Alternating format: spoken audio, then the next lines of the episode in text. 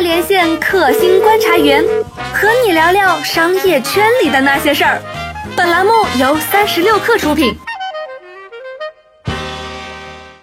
大家好，欢迎收听三十六氪新商业观察，我是三十六氪的深度报道主编杨轩。今天呢，我们来聊一下刚刚结束的上海电影节。然后本期的特邀观察员是韩红刚。韩老师你好，大家好，哎，大家好，大家好。来，我们来聊一下上海电影节。就为什么我们应该关心这么一个上海电影节呢？这个节的特点是什么？呃，这个节的特点就是有很多的行业内的人都会去。这这是跟世界上可以说是大绝大多数电影节都不一样的地方。其他电影节呢，它都是去看电影，然后我们去评判电影，然后再再加上一些电影交易。但是因为中国电影节它不存在一个非常诚信的交易市场，然后放的。就是那些参获奖影片，或者说参加比赛的影片，也都艺术价值相对比较低吧。一方面是跟那些中层员工聊聊天儿，或者吃吃小龙虾；另一方面就是听听那些行业大佬说说他们到底在做什么，嗯，以及他们一些看法什么的。然后据我所知，这是你第三次去上海电影节啊。那我不知道，就这一届上海电影节跟上一届有什么不一样吗？我第一次去还是作为一个影迷，那个时候对行业的观察基本上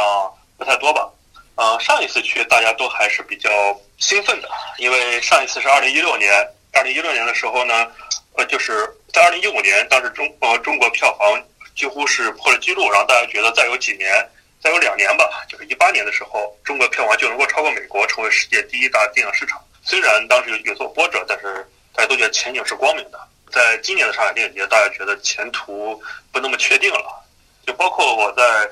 跟人吃小龙虾的时候，就会听到他们在说不好做，行业特别不好做，然后甚至有不少人跟我说想转行，比如去做电视剧，甚至转到更远的，就是完全没有关系的职业上，是这样。哎，那我不知道，就是说，那转到电视剧的电视剧是前景更好吗？收入更好吗？还是怎么样？现在就是说，很多投资方，包括很多的平台，他们都更看重电视剧，而不是电影。包括现在动不动一个电视剧就拿到几亿的投资吧，这在以前都是很难想象的，所以他们觉得电视剧可能行业更好，而而且很多原本是属于电影行业的钱，现在也都投入到电视剧那儿去了。哎，那这意味着是对电影行业意味着什么？意味着说拿投资更难了吗？对，现在拿投资是特别难。像以前就是你可能嗯，只要谈一个稍微有影响力的 IP，你甚至是一个歌词，有时候甚至是一个字，你都能当成一个 IP，然后你再拉上一帮小鲜肉。啊，然后就可以谈出一个电影，起码是可以拿到投资方的钱，然后还有制作，至于最后制作出的效果，这这个就不多说了，说出来容易得罪人，反正。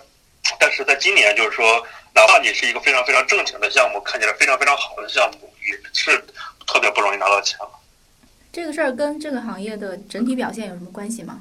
这首先就是行业的整体表现了，因为在二零一六年中国票房是比较失败的，当然。如果从统计口径上来看，电影票房还是增长了的。但是这个增长不增长，不能只看数字，因为在二零一六年初，他当时定的是六百亿这么一个目标，很多公司都是按照朝这个目标来制定 KPI、制定一些考核，然后包括制定预算。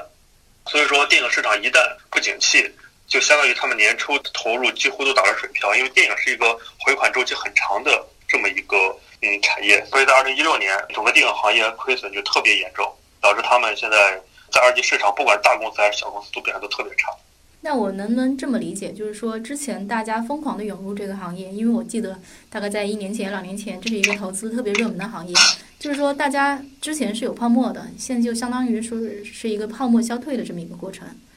对，现在是一个泡沫消退，甚至我们可以说泡沫已经破裂了，而且破裂的非常厉害。任何一个产业吧，一旦它很多人追捧，它就不可避免的出现泡沫。但是在电影这方面尤其严重，这个泡沫一方面是因为大家的钱不知道往哪投，因为中国又经历了一轮经济衰退吧，可以说是，所以就都投到娱乐这一行业里了。觉得经济不景气的时候，娱乐业会增长嘛，然后娱乐业里的龙头就是电影嘛，大概就是这么一个思路。然后再有一个方面就是啊，所谓二零一七年中美一个合约到期，所以大家就抢着先把钱给投出去，在这个合约重新制定之前，我先先赚一笔再说，然后等到政策。不明确的时候，我就把钱收紧了啊，然后也就是今年就政策是不明确的一年。呃，你这个政策不明确是具体指哪个政策？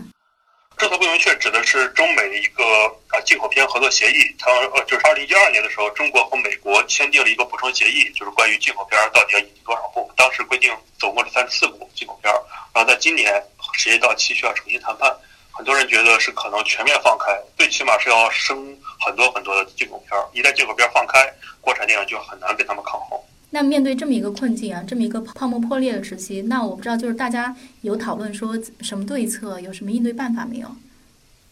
有的公司一些比较小的公司就说我不拍电影了，我去拍网剧，我去我做做一些我去拍网大，就是网络大电影，赚钱工作有保证，这是小的公司的对策。然后大公司的对策，大公司还是得坚持啊，就是说他们一方面会收购一些其他像游戏公司，还有投资一些其他方面的，就包括网剧公司，包括其他公司来维持自己的。这么一个正常的现金流运转，然后再有一个像阿里，阿里影业是比较奇怪，就是它是一个大公司，它背后有阿里巴巴这一个巨无霸，呃，但是呢，它电影行业资历很浅，而且它的内容制作领域设计也比较浅。就目前就两部，一个是《摆渡人》，一个是《傲娇与偏见》。《傲娇与偏见》没什么太多人听过，然后《摆渡人》呢，他的